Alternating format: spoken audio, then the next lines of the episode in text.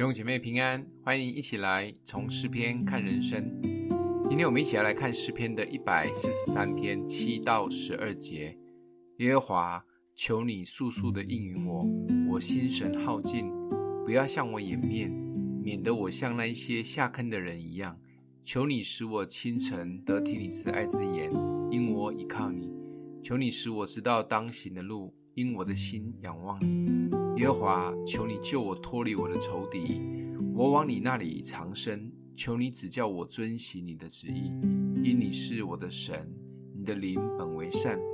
求你引我到平坦之地，耶和华，求你为你的名将我救活，凭你的公义将我从患难中领出来，凭你的慈爱剪除我的仇敌，灭绝一切苦待我的人，因我是你的仆人。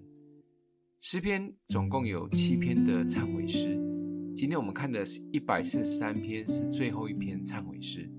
但这一篇读起来也很像是在申冤，因为后面几节看到大卫在不断的跟神诉苦，也祈求神很多的事情。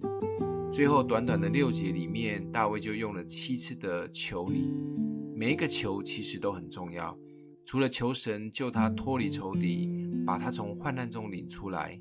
更重要的是，求神每一天跟他说话，带领他前面的道路。看到大卫这么真切的祈求，说真的，神如果不回应，应该都会觉得不好意思。我们向神的祷告是不痛不痒的祷告，还是像大卫一样这么真切的祷告及祈求呢？有一些基督徒们，甚至是连开口都不太愿意，总是觉得反正神都知道。其实不然。每一个迫切的祷告都是要付上代价的，就像耶稣在路加福音十八章里面的比喻，不义的官与寡妇的故事。因着寡妇不断的祈求跟呼求，连这一位很烂的官员都被烦到要出手来帮助寡妇，那何况是我们慈爱的神呢？基督徒就是要常常来烦跟呼求神，绝对不能跟神相敬如宾。